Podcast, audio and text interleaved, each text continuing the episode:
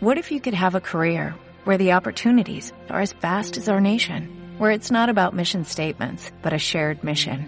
At U.S. Customs and Border Protection, we go beyond to protect more than borders, from ship to shore, air to ground, cities to local communities. CBP agents and officers are keeping people safe.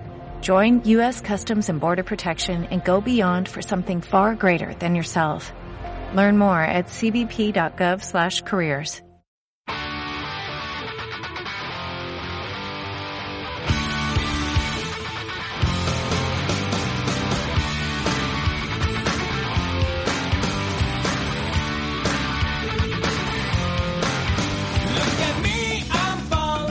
Por mucho que la opinión pública haya comprado una imagen naif de Asteta enclenque, a la de la no violencia, el líder del político hindú tiene en su biografía más rincones oscuros de lo que parece a primera vista. Gandhi no era precisamente un desarraigado. Su familia pertenecía a la clase privilegiada, de ahí que pudiera estudiar en Londres, en una sociedad en la que el clasismo y el racismo era, y todavía es, estructural, gracias al sistema de clases. El joven Gandhi tenía conciencia de clase, admiraba a los europeos y despreciaba a los negros. Justificó el colonialismo occidental, puesto que los pueblos sojuzgados no le parecían capaces de progresar por sí solos, e incluso durante la Primera Guerra Mundial fomentó el apoyo indio a la causa británica. Tan solo cuando sintió en sus propias carnes la discriminación, dio un giro a sus creencias, apoyando los derechos de sus compatriotas en Sudáfrica, no así lo de los africanos, de los que opinaba, Podíamos entender no estar clasificados con los blancos, pero situarnos al mismo nivel que los nativos sudafricanos era demasiado.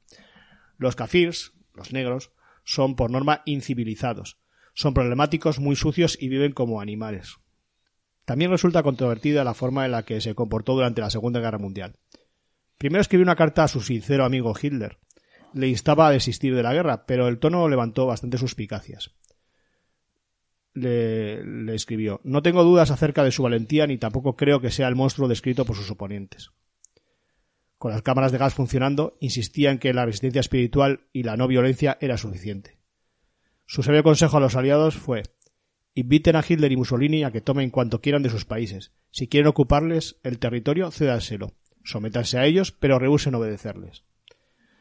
En cambio, se mostraba en contra de, la India, de que la India auxiliara al Reino Unido, lo que sin duda restó recursos necesarios a los aliados en su lucha contra el eje, y trataba de descolonizar el, subcontinente a la vez, lo cual pues es en sí mismo una contradicción. En el plano personal, su familia tuvo que sufrir sus vaivenes personales, sobre todo con respecto al sexo.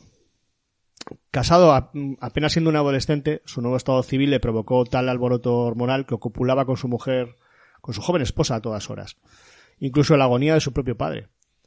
Cuando su padre expiró, se encontraba en otra habitación con su mujer, lo que le remordió la conciencia de por vida, por esta doble culpa como la llamaba él, y seguramente determinó que veinte años después, todavía treintañero, decidiera abrazar el celibato de por vida, sin consultarlo con su esposa, la parte afectada, a la que por otra parte atormentaba con sus celos. Se había aburrido ya el hombre de coitar. Esta sexualidad autorreprimida tuvo sus consecuencias. En su vejez desarrolló una especie de fijación por dormir cada noche con una o dos jovencitas desnudas, no siempre las mismas, entre ellas su sobrina nieta Manu. Según sus propias palabras, era una forma de autocontrolarse. Radical en sus creencias naturistas, rechazó el tabaco, el café y los alimentos de protección animal, así como la ingesta de antibióticos. Se confesaba enemigo de la medicina tradicional y estaba convencido de que cualquier mal se cura con una vida arreglada y con una dieta crudívora y láctea. A pesar de ello, muchos sostienen que su mujer, bajo arresto domiciliario en el palacio de Laga Khan en el momento de su muerte, se habría salvado si Gandhi hubiera aceptado que le dieran tan solo unos antibióticos. Gandhi tuvo cuatro hijos, el primero a los 18 años y el último a los 30, con los que no tuvo una buena relación.